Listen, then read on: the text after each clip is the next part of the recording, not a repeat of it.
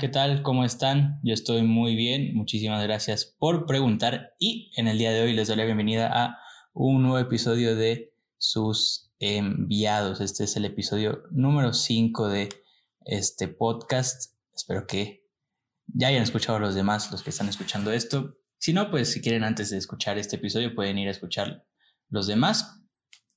Si no, pues primero obviamente quieren escuchar este, no hay ningún problema. Y el día de hoy tenemos un invitado muy especial. Como dije, este es el episodio número 5.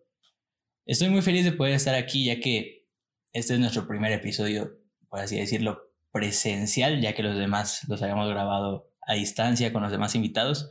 Y por primera vez en la pequeña historia de este podcast podemos estar de manera presencial con un invitado. Y en el día de hoy tenemos, ya lo conocen ustedes, al hermano, el misionero Saúl García. Él estuvo con nosotros en el primer episodio de este podcast. Y bueno, hermano, preséntese rápidamente para aquellos que todavía no lo conozcan.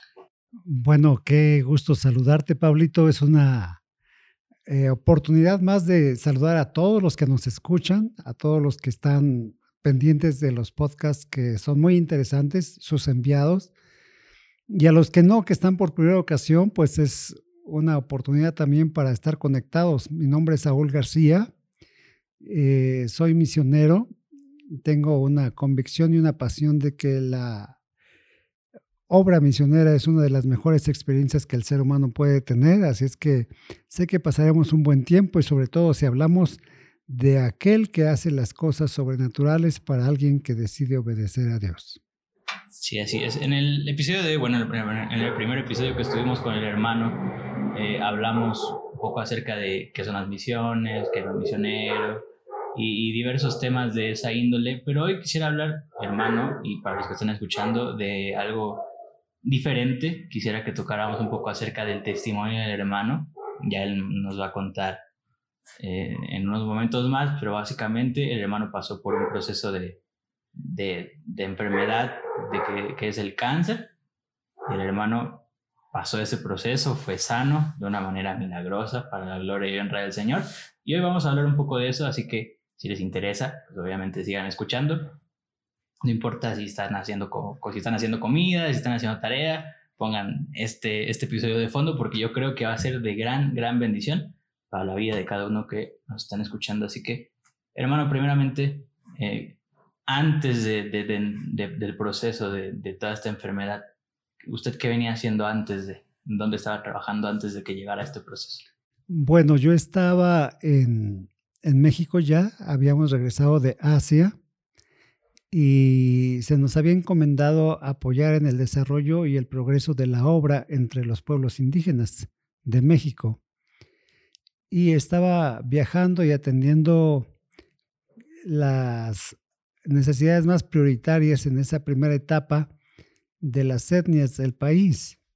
Y una de ellas era eh, atender a los obreros, de, los pueblos indígenas.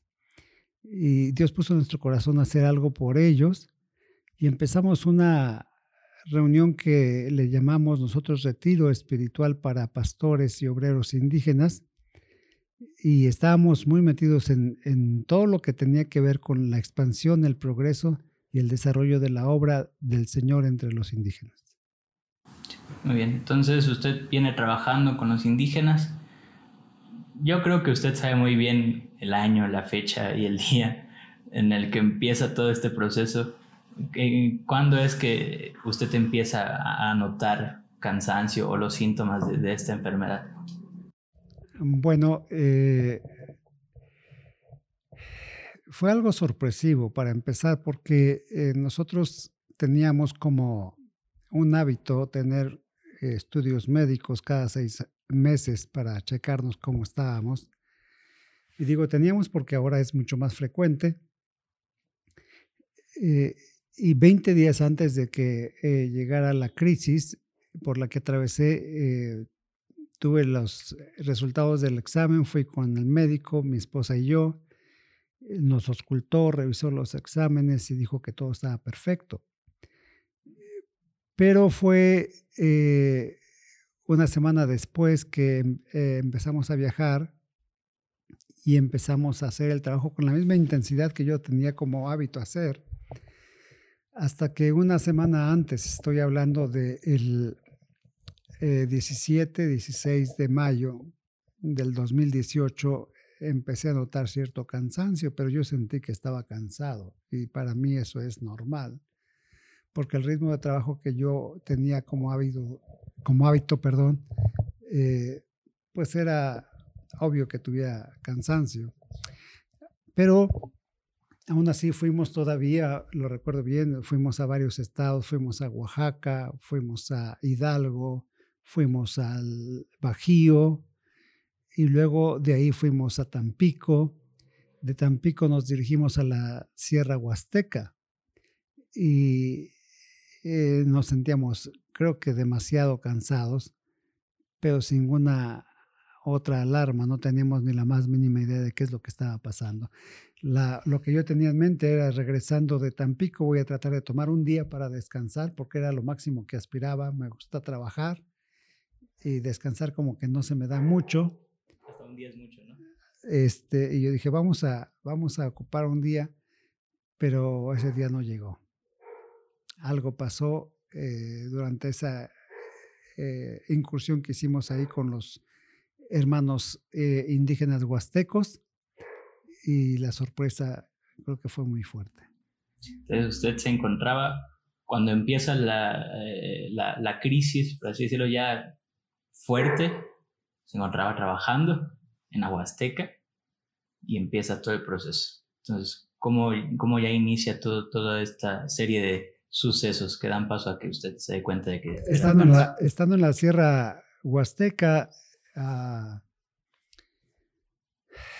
de pronto, para ser un poco más concreto lo que comparto, de pronto sentí que ya no tenía fuerzas para, para seguir adelante, no tenía fuerzas para caminar, no tenía fuerzas para levantar mis brazos y entonces quedé inconsciente.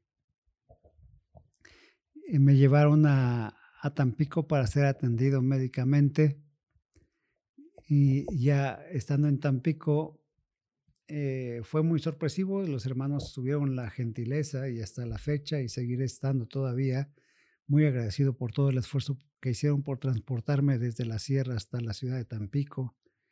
Ya llegó mi esposa para recogerme y venirme aquí le pidió a, los médicos o a, la persona que me estaba atendiendo que hiciera lo, más posible para que yo pudiera aguantar el viaje de regreso. Eh, nos subimos al, avión, o más bien me subieron porque yo ya venía inconsciente. Y solo del transcurso de, de Tampico hacia la ciudad de Toluca, este, me dio neumonía entonces ya cuando llegué a la ciudad de Toluca, que es donde eh, estoy radicando, ya venía con el, lo que tenía como enfermedad, más aparte con neumonía. Entonces eh, me llevan a un hospital, me reciben y descubren que tenía eh, las plaquetas demasiado bajas, que tenía la hemoglobina demasiado baja y que tenía los leucocitos demasiado bajos. Y em, empiezan a atenderme y le dicen a mi esposa que en ese momento, cuando yo llegué, eran las 11 de la noche, le dicen a mi esposa que necesito de urgencia 4 litros de sangre. Pero eh, eran las 11 de la noche era demasiado complicado y mi tipo de sangre no se prestaba como para conseguir ni donadores ni conseguir en cualquier parte sangre a esa hora. No había donadores, no había un laboratorio que quisiera recibir donadores a esa hora y no había el tipo de sangre. El médico esperó un, rato y después dijo, se va a morir, si no consiguen eso, esa sangre ahorita se va a morir y dijo, si la consiguen me avisan y se fue. Al día siguiente regresó, me fue a ver, mi esposa dice que llegó muy temprano por la mañana, eso de las 6, 7 de la mañana, que eso ya es inusual. Y la primera palabra que dijo cuando entró a verme donde yo estaba fue, es un milagro, porque yo todavía seguía vivo, sin plaquetas, sin hemoglobina, sin leucocitos, pero estaba vivo. Por fin me pusieron la sangre al día siguiente y entonces él le, eh, en ese hospital le dicen a mi esposa que, que me traslade a otro lado porque ellos no pueden hacer ya nada por mí. Entonces yo regreso a la conciencia eh, un poquito, me llevan a, otro hospital, vuelvo a la inconsciencia y ordenan un aspirado de médula junto con otros estudios. Y entonces el doctor, eh, cuando revisa los estudios, después de un tiempo, le dice a mi esposa que mi cuerpo estaba invadido un 87% con cáncer y que él me daba cuatro horas de vida. Pero que si quería que eh, durara, estuviera un poco más, en ese mismo momento tenía que empezar mi primer ciclo de quimio. Y fue así como empezó en un 24 de mayo del 2018. Mi proceso en el cual fue eh, el incidente más médico más tremendo porque no había yo estado interno en un hospital. Había ido a un hospital, había estado yendo y, y saliendo, pero no había estado interno en un hospital. Y literalmente yo tenía alucinaciones porque realmente no tenía sangre. Lo que tenía corriendo por mis venas era agua. No había nada que llegara a mi cerebro. Entonces yo alucinaba. Y empezó el ciclo de, de, quimioterapia muy fuerte. Eh, fue demasiado agresiva la, la quimio que me pusieron, me aislaron inmediatamente. Me pusieron en una parte este, eh, muy apartada en la zona de aislados y solamente podía estar mi esposa. Mis hijos todavía no estaban en México, así es que mi esposa es la que estuvo día y noche ahí conmigo y fue la que aguantó ese proceso, porque también entiendo que es algo difícil para ella, pero como no podía entrar nadie más, ella era la que tenía que estar ahí. Y ella recibió la noticia. En ella recibió la noticia, ella fue la que decidió que me internaran, ella fue la que firmó, ella fue la que me acompañó durante todo el proceso y eh, empezó una de las aventuras más impresionantes para mí, pero una de las aventuras que que yo creo que tengo que contarle a todos. Sí, es, e-, es increíble. Eh, antes de llegar a, la sanidad total, el simple hecho de que a usted ya lo, ya lo daban por muerto la primera noche, ya el, el, seguir vivo un día después ya era un milagro para los doctores. O sea, era, algo inexplicable, ya que pues ya, ya lo dijo, no, o no tenía absolutamente nada de, ni de sangre ni de nada. Entonces el, el, estar, el aguantar todo todavía un día más ya es algo milagroso. Pero lo que pues, viene más adelante es todavía más milagroso y todavía más increíble. Y, y cuando, bueno, no sé cómo, cómo fue ahí, pero cuando a usted le dicen, oye, tienes, tienes cáncer, tenemos que hacer todo el proceso, ¿cuál fue su, su reacción o, o, no le avisaron? Ni es que yo no tuve reacción porque estaba inconsciente. Eh, yo, yo volví a la plena conciencia ya cuando estaba en el hospital. Eh, volví a la conciencia, vi a mi esposa y entendí lo que estaba pasando. Y la verdad estaba contento yo. Y yo le dije a mi esposa, lo que tenía que hacer, ya lo hice y este, ya me voy. Vamos a seguir trabajando. Estaba muy contento. No, estaba muy contento porque eh, Dios me había contestado hasta la, la, perdón, la petición más, más privada que yo le había hecho a Dios de decir, Señor, yo quiero servirte hasta el último momento. Y cuando yo le estaba sirviendo, en ese momento quedé inconsciente y en ese momento me están diciendo que tengo cáncer. O sea, hasta eso me concedió Dios. Y, hasta y, yo estaba contentísimo. Yo, yo dije, ya la hice. Ya me voy. Y mi esposa con mucha este, entereza, yo creo por estar frente a mí, este, me dijo, está bien, ya no tienes nada de qué preocuparte. Pero yo estaba emocionado porque ya iba a estar con mi Señor. Estaba, estaba demasiado emocionado hasta que llegó el médico y me revisó y ya estaba yo eh, consciente, pero no totalmente. Y entonces yo le dije al doctor, doctor, ¿qué es lo que causa la leucemia? Porque eh, lo que a mí me dio fue eh, la leucemia más agresiva que hay. Y el doctor me dijo, para el cáncer sólido tenemos indicios, pero para el cáncer líquido no muchos. Es la mala suerte. Y luego dijo, es que es producto de la mala suerte. Y cuando me dijo eso, de que era mala suerte y que era producto de la mala suerte,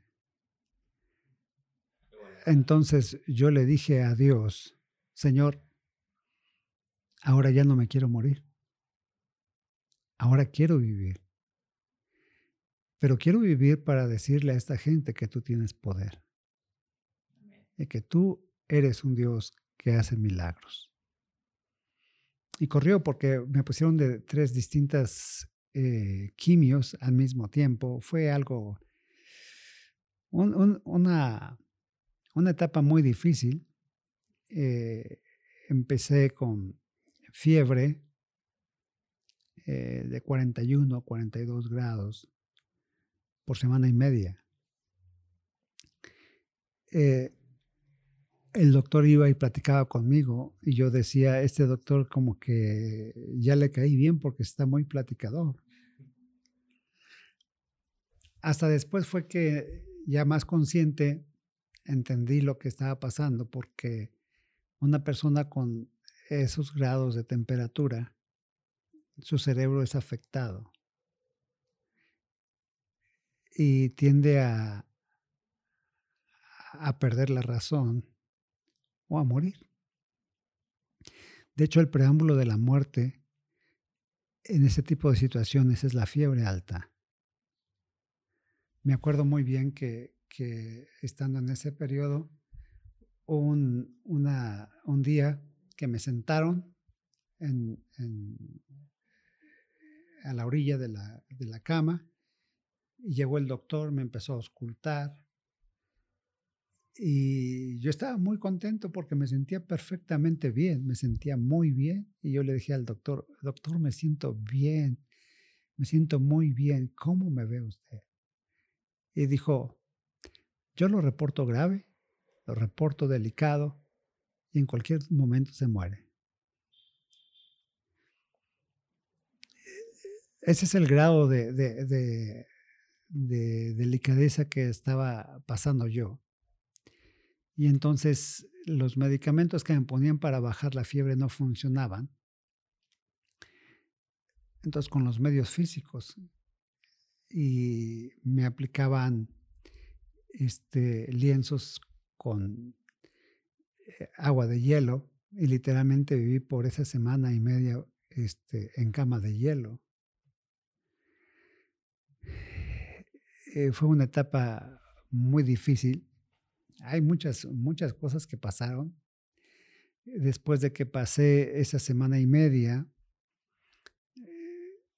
días después llegó una enfermera de las que, aparte de ser enfermeras, son trabajadoras sociales que atienden a los enfermos con cáncer. Y me empezó a decir, es que eh, usted debe de, estar este, mejor, no debe de deprimirse. Hay pacientes con cáncer que le reclaman a Dios, que están muy resentidos, muy enojados, y le preguntan a Dios que por qué.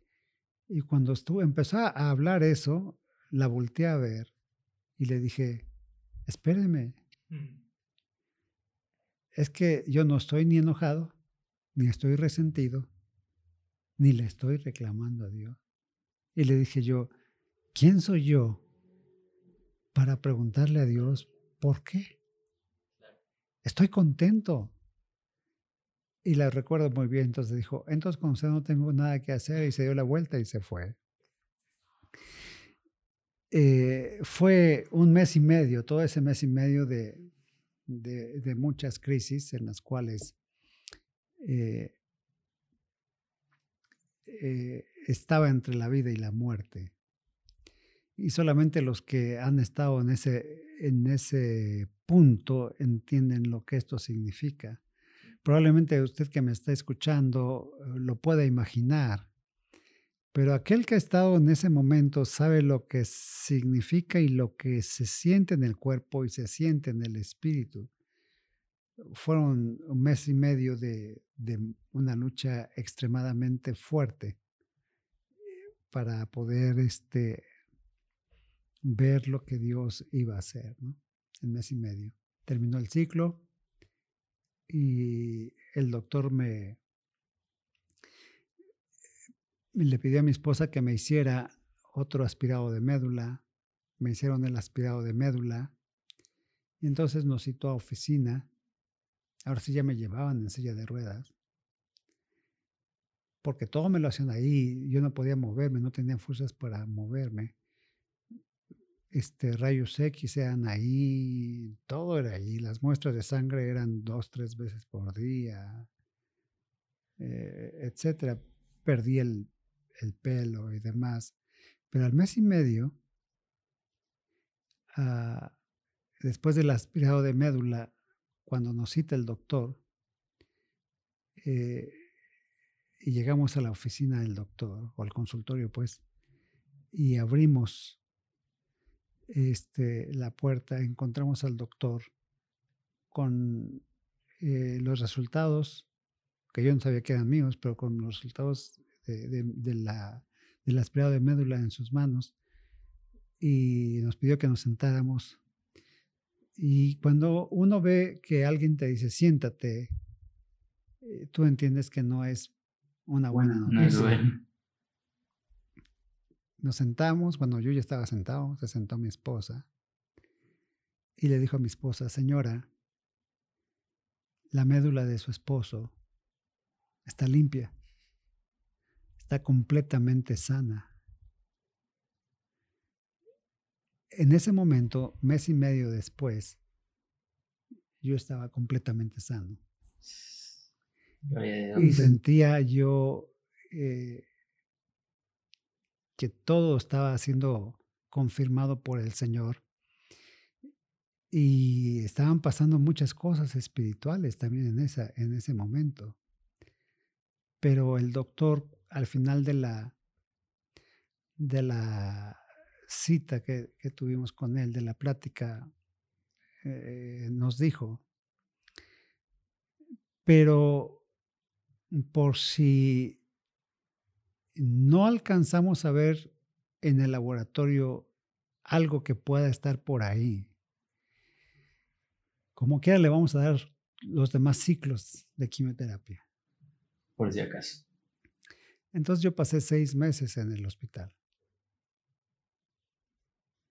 Y, era un constante eh, ir y venir por infecciones, fiebres y demás quimios, 65 frascos de quimio me aplicaban eh, por ocasión. Entonces era algo este, muy fuerte para mí. Perdí la voz, perdí eh, me descarapelé de la piel, perdí las uñas, pero fue un proceso en el cual todo el mundo se enteró que había un pastor ahí y, que eh, al que llegaba el pastor, consciente o inconsciente, le estaba diciendo que necesitaba a Cristo Jesús, a la que barría, a la que trapeaba, a la enfermera, al enfermero, a los doctores que llegaban. Y mi esposa recuerda que eh, llegó otro oncólogo a visitarnos un hermano y, después cuando se salió se encontró al doctor y le dijo, ¿sabes lo que he descubierto? Que las oraciones funcionan, le dijo el doctor. Porque eh, ya estaban mis hijos aquí y entonces cuando llegaba el doctor de pronto oía que mi familia, mis hijos y mi esposa estaban orando por mí. Y primero llegaba e interrumpía y hacía todo y me empezaba a escultar, entonces ya mi familia se callaba. Pero pasando los días, de pronto oíamos que iba a entrar, pero este, no entraba nadie. Y terminábamos de orar y, y este, mi esposa una ocasión salió y cuando salió se lo encontró en la puerta. Dijo, ¿ya terminaron? es decir, que de pronto el doctor ya esperaba que termináramos de orar. Y en otra ocasión eh, entró y estuvo cuando estaban orando. Es decir, un proceso, por eso decía, estaban pasando cosas espirituales también, que, que pasó el médico y que pasamos nosotros. Y pasaron muchas cosas. Eh, este, ya cuando poco a poco fueron a visitarme gente, eh, eh, yo no conocía al principio a, la gente, pero mi esposa me, comenta que yo empezaba a, a compartirles. Y les empezaba a compartir cosas que ellos estaban haciendo. Pero yo inconscientemente no sabía quiénes eran ellos. Pero yo les decía lo que tenían que hacer. Llegó una persona, por ejemplo, y yo le dije, ¿por qué no has ido a la iglesia? Tiene mucho tiempo que no vas a la iglesia. Necesitas regresar a la iglesia. Pero yo no sabía quién era. Entonces, cosas espirituales estaban pasando en, en ese momento. Y fueron seis meses que pasé en el cual eh, em, vi cómo Dios se glorificó y cómo Dios se manifestó. Y vi un milagro más. O sea, vi muchos milagros. Pero uno más que ahorita viene a mi mente es ah, cómo la iglesia tuvo la bondad y la gentileza de orar por mí me enseñaba a mi esposa y mis hijos videos, eh, publicaciones de gente orando, gente en Europa, gente en Asia, gente en Estados Unidos, gente en América Latina, gente en México orando por mí. Me acuerdo que yo cuando me los enseñaron, después de ver el último que es eh, que estaban orando en Asia por mí, yo le dije a mi esposa, yo no merezco que oren por mí así, porque yo no soy nadie para ellos. No lo merezco. Y cuando yo le dije, no lo merezco, eh, de verdad que lo sentía, no merezco. Pero fue otro de los milagros que yo vi. Y la realidad es que si estoy vivo es por eh, dos cosas. Una es la pura misericordia de Dios y la segunda es por todos los que estuvieron orando. Así es que si, si, si tú que me estás escuchando ahorita, estás escuchando este podcast y sientes que la oración como que a veces da o no da resultados de acuerdo a lo que tú quieres, créeme que la oración tiene en sí mismo con la receptividad ante el trono celestial poder. Y puede cambiar y hay veces que, que sientes que no pasa nada. Yo tuve que estar seis meses en un hospital. Eh, no sé cuánto tiempo has estado tú pasando por la situación que estás pasando y que sientes que no hay respuesta, pero el reino de los cielos es conmovido cuando oramos y cuando la gente ora por nosotros. Así es que yo te recomiendo que intensifiques más tu oración y te recomiendo que le pidas a otros más que oren por ti y que esperes en el Señor, porque dice la palabra que es necesario que el que se acerca a Dios crea que le hay y que es galardonador de los que le buscan. Es decir, tienes que estar convencido o convencida de que esa oración nunca va a quedar vacía, ni sola, ni olvidada. Siempre va a haber una respuesta. Y pasaron los seis meses. Seis meses. Y recibí una invitación para ir a Chihuahua porque iban a hacer un homenaje a, mi ministerio. Y entonces le dije al, al doctor, ¿puedo ir? Y el doctor, como todos, hizo una lista de todo lo que yo tenía que hacer primero. Dijo, si hace todo eso durante todo este tiempo, entonces puede ir. Y cuando se acercó la fecha, dijo, ok, puede ir, pero vaya nada más este día. Y, y se regresa al día siguiente. Entonces me llevaban en silla de ruedas, me acuerdo, mi esposa, iba mi esposa y yo en el aeropuerto y ella me iba empujando. No podía yo caminar. Y cuando íbamos en el aeropuerto, la volteé a ver y le dije, ya te diste cuenta. Fíjate cómo son las cosas. Hace 10 meses yo era el que te traía en silla de ruedas. Y diez meses después, tú eres la que me traes en silla de ruedas. Porque en febrero del 2018, mi esposa fue diagnosticada con cáncer. Y yo era el que cuidaba de ella. Y diez meses después, ella cuidaba de mí.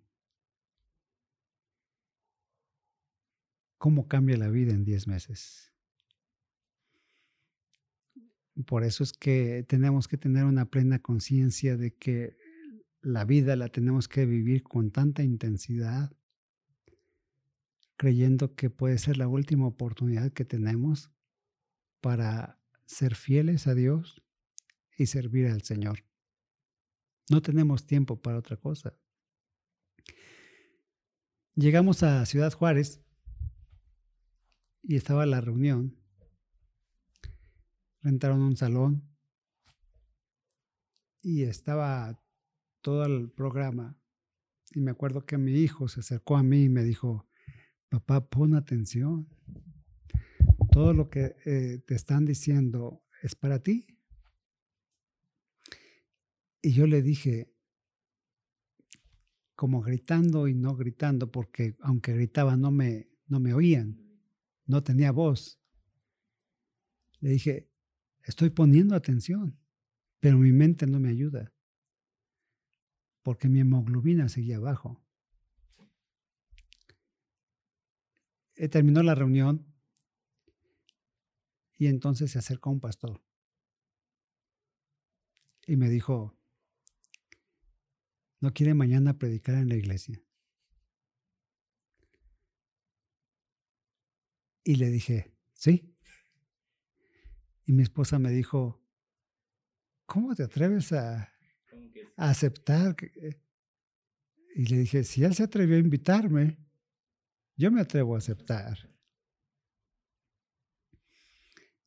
Y El día siguiente me llevó, me recargó en el púlpito, me acercó la silla y me dijo, si no aguanta, siéntese. Pero contó él el tiempo, domingo 11 de noviembre del 2018,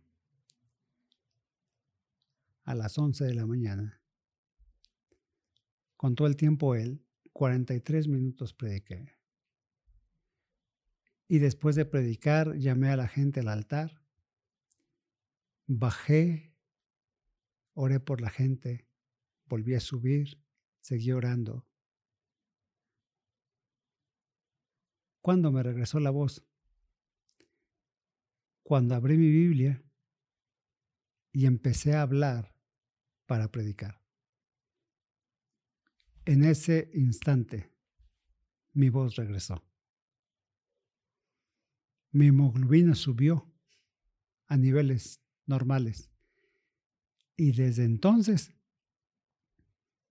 desde ese 11 de noviembre del 2018, nunca más volví a usar silla de ruedas. Eso es lo que lo que veo y es el Dios en el que creo y no lo creo por convicción dogmática, sino lo creo por lo real que ha sido conmigo Dios en mi experiencia misionera me había permitido ver muchísimos milagros y Dios en su misericordia me había permitido ser instrumento para que Él operara milagros. Pero una cosa es ver milagros en otra gente y otra cosa es que yo sea el objeto del milagro.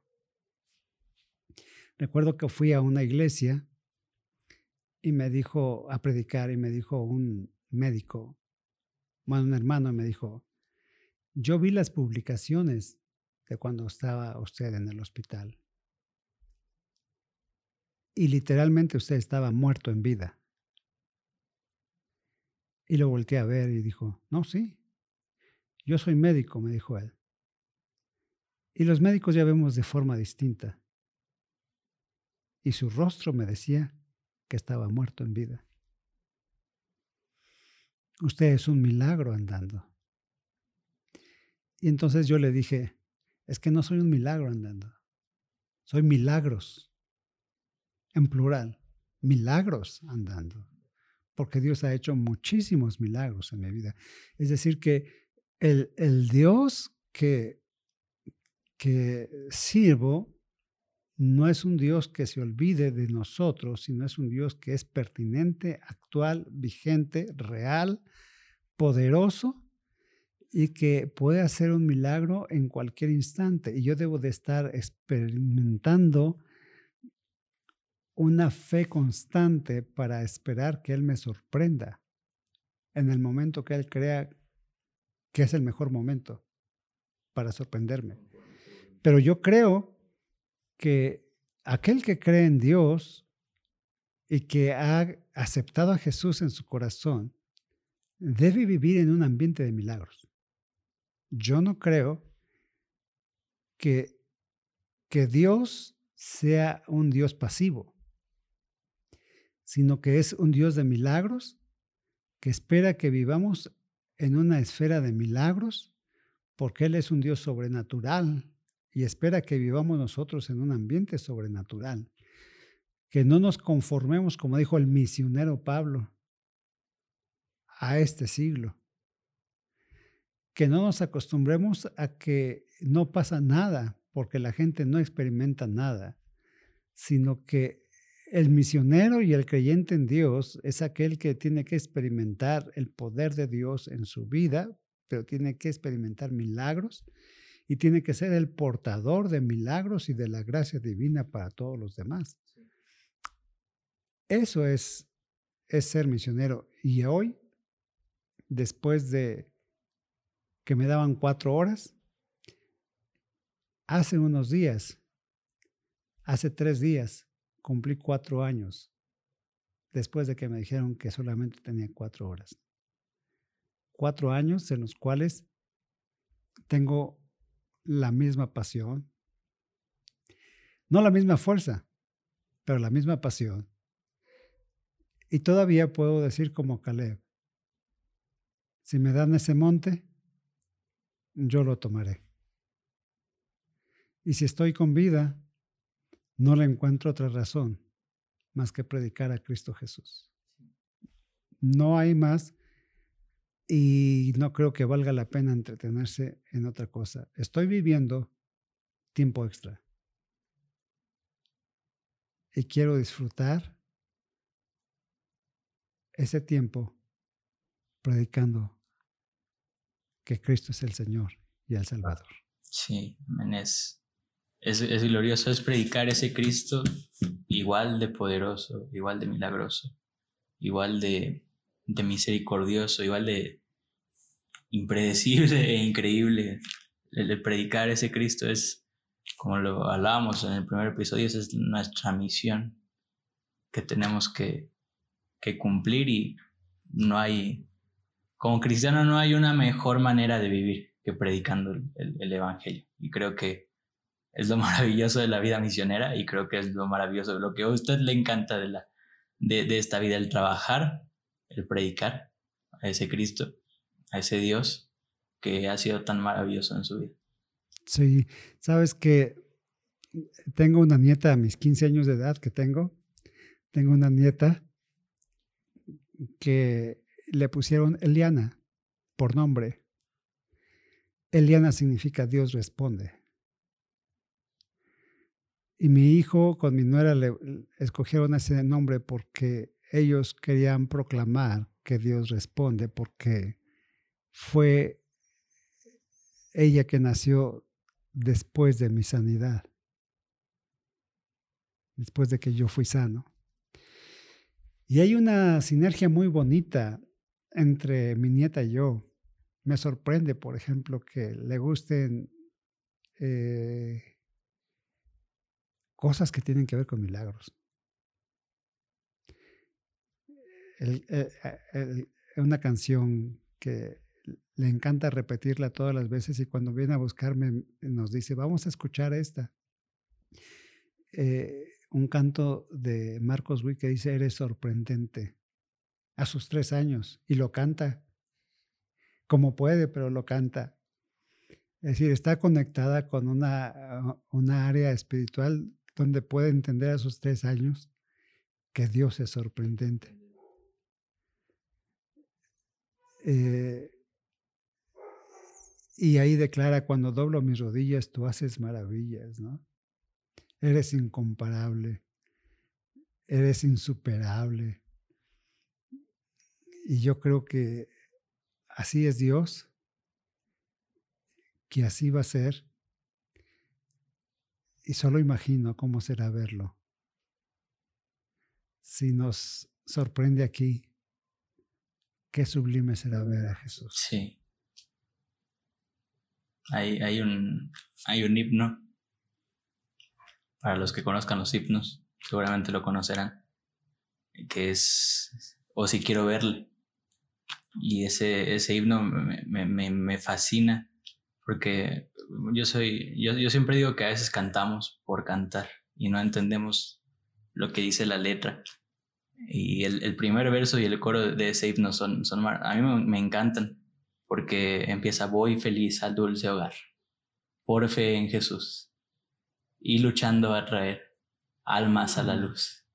Dardos encendidos mil vienen contra mí, mas yo sé por la fe que venceré aquí. Y el coro igual es, es increíble porque es, es, ese clamor, esa expresión de, oh, si quiero verle, ver al Salvador, quiero ver su rostro lleno de amor y, ay, como y en aquel día. En aquel gran día, yo he de cantar. Ya pasó todo afán.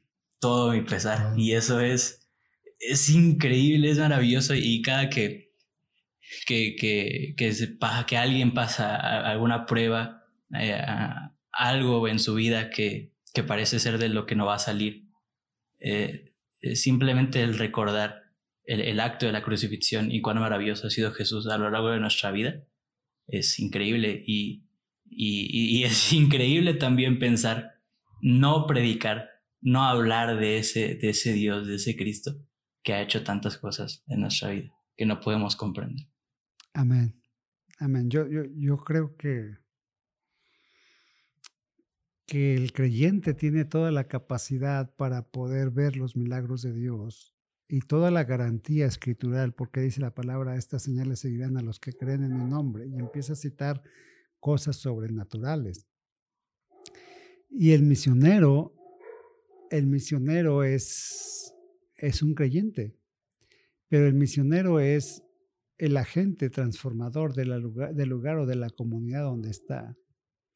Y eso solamente se logra a través de lo sobrenatural. La palabra es poder. Lo que yo predico es autoridad y es, es la autoridad que transforma. Pero el obrar sobrenatural de Dios a través del ministerio del misionero es la confirmación de la autenticidad de lo que está escrito en su palabra. Es decir, no son palabras huecas, vacías, ni religiosas, sino que puedo demostrarte que esto es real. Y el misionero tiene que estar consciente de, eso, que mi, mi, tarea no es llegar y convencer, mi tarea es demostrar. ¿Sabes lo que, lo que estaba compartiendo contigo, si no mal recuerdo, en, el primer podcast, cuando Jesús dijo en Mateo 28, 19 y 20, que este, la gran comisión en el 20 dice enseñándoles.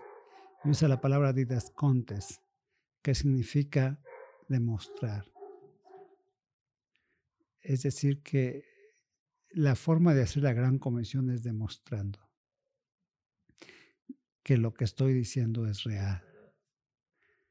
Y el misionero eh, tiene esa maravillosa oportunidad y el creyente tiene esa maravillosa oportunidad. No necesitamos ser misioneros para demostrar el poder de Dios.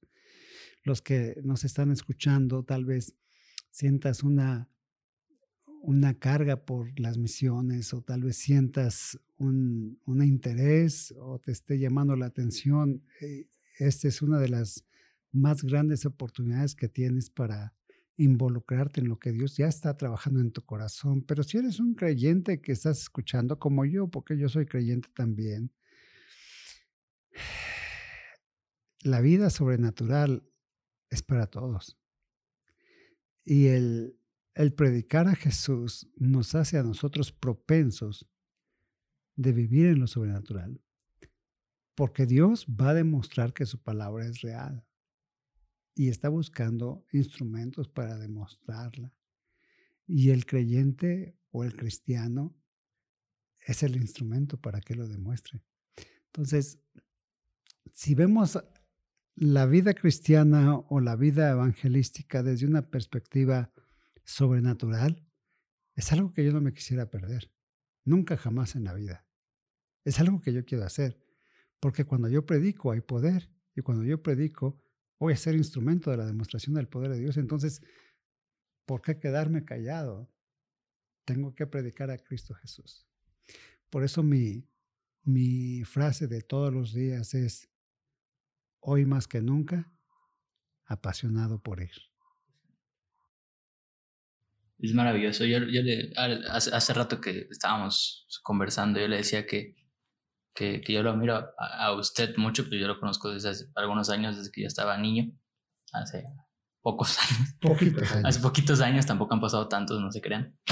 Eh, y, y, yo admiro por, eso, esa, esa disposición que, que, tiene por, por ir. Hace, hace unos días estaba leyendo en Romanos, cuando, en Romanos 10, cuando dice cuán hermosos son, son los pies y esa palabra pies me llamó, me llamó la atención. Dicen, no, ni modo que Pablo le estuviera viendo, no había zapatos en ese tiempo, pero ni modo que le estuviera viendo los pies a, los romanos. Entonces voy al, a, investigar a qué se refiere y la palabra que, que, usa es la disposición. Cuán hermosa. Y yo lo veo a usted y esa disposición tan grande que tiene de ir, porque usted, después de todo este proceso que ha pasado, del cual es muy difícil salir, no solo el, el sanar, sino el recuperarse totalmente y el que siga trabajando arduamente, para mí es impactante. Alguien me preguntó, eh, ¿por qué lo hace? ¿Por qué lo hace? Y es que prácticamente a partir del 11 de noviembre, yo me salí a predicar. Yo me subí a las montañas otra vez. O sea, yo no esperé como para decir, es que espérate, tengo que... Eh, yo empecé a hacer lo que sabía que tenía que hacer. Y me dijo esa persona, después de preguntarme por qué lo hace, dijo, ah, ya sé por qué. Porque si si se muere, como quiera se muere haciendo lo que a usted le gusta hacer. Y le dije, no lo había pensado, lo único que pienso es que tengo que predicar.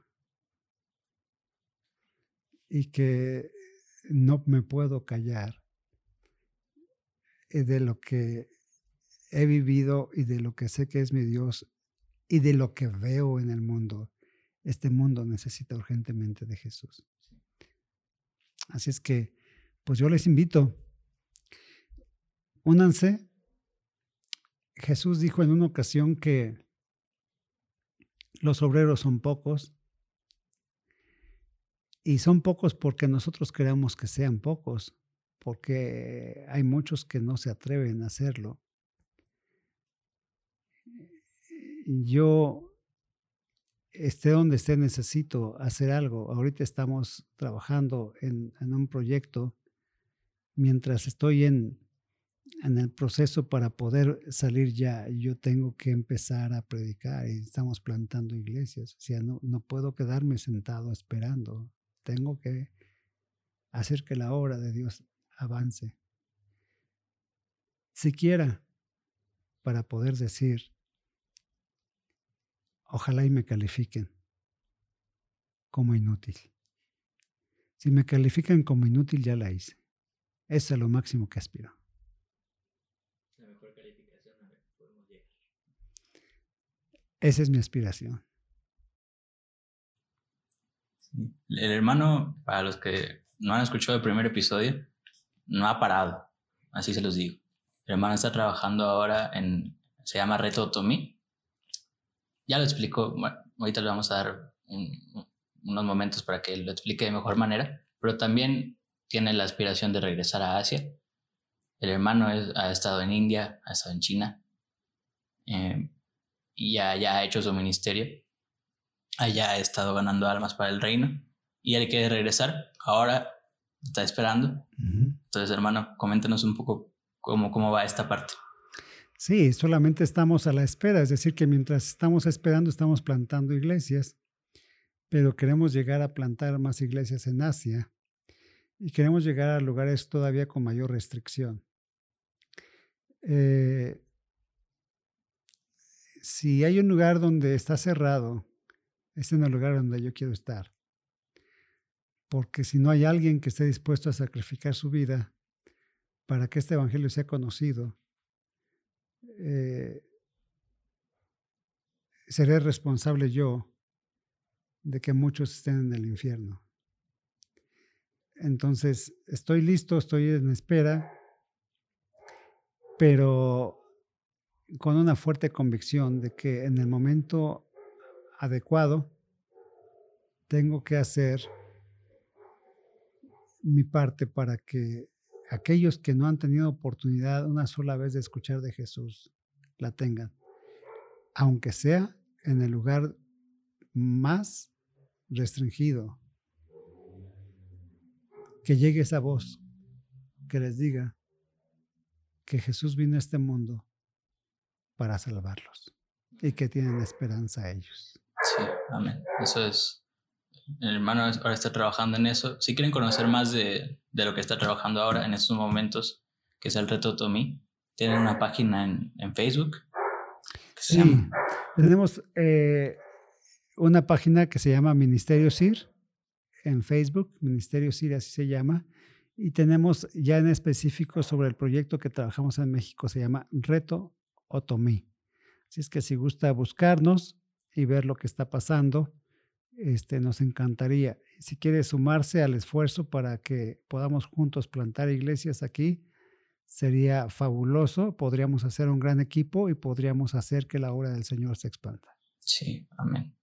Amén, es, es, bonito. Y créame hermano que muchas personas estamos orando por usted, por su familia, eh, para que todos esos proyectos que tienen sigan adelante sin, sin ninguna complicación o sin tantas complicaciones.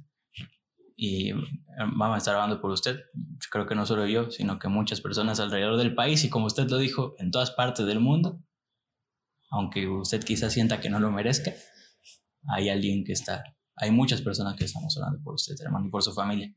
También los hijos del hermano, bueno, sí, los dos hijos del hermano ya están aquí en el país, eh, por ciertas complicaciones, al menos con, con, con Jafet y su esposa.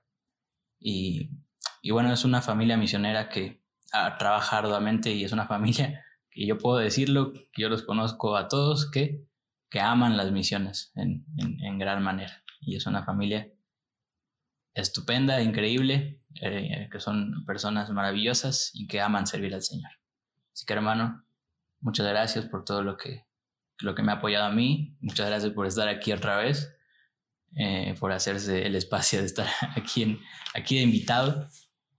Y, no sé si quiera dar unas últimas palabras ya para ir cerrando. Sí, como no, primero darte las gracias a ti, Pablo, por eh, invitarme. Estás haciendo un trabajo genial y oro a Dios que este podcast pueda tener cada día mucho mayor alcance para que muchos escuchen lo que en tu corazón hay, porque lo que estamos haciendo nosotros es solamente contribuir a lo que tiene tu corazón y que a través de lo que ellos descubran, los que te escuchen, puedan ser tocados por Dios para que puedan unirse al reto de alcanzar a otros para el reino de los cielos. Así es que muchas gracias, es un gozo haberles saludado. Gracias, Pablito. Deseamos que Dios los bendiga abundantemente. Así es, muchas gracias por estar aquí. Espero que les haya gustado este episodio. Si les gustó, compártanlo con, con sus amigos, en grupos de WhatsApp que tengan, grupos de Facebook, donde sea. Siempre hay alguna persona que va a estar interesada y va a querer escucharlo. Muchas gracias por estar aquí. Me despido de ustedes. Les mando un fuerte abrazo a la distancia. Nos vemos en el siguiente episodio de Sus Enviados. Hasta pronto.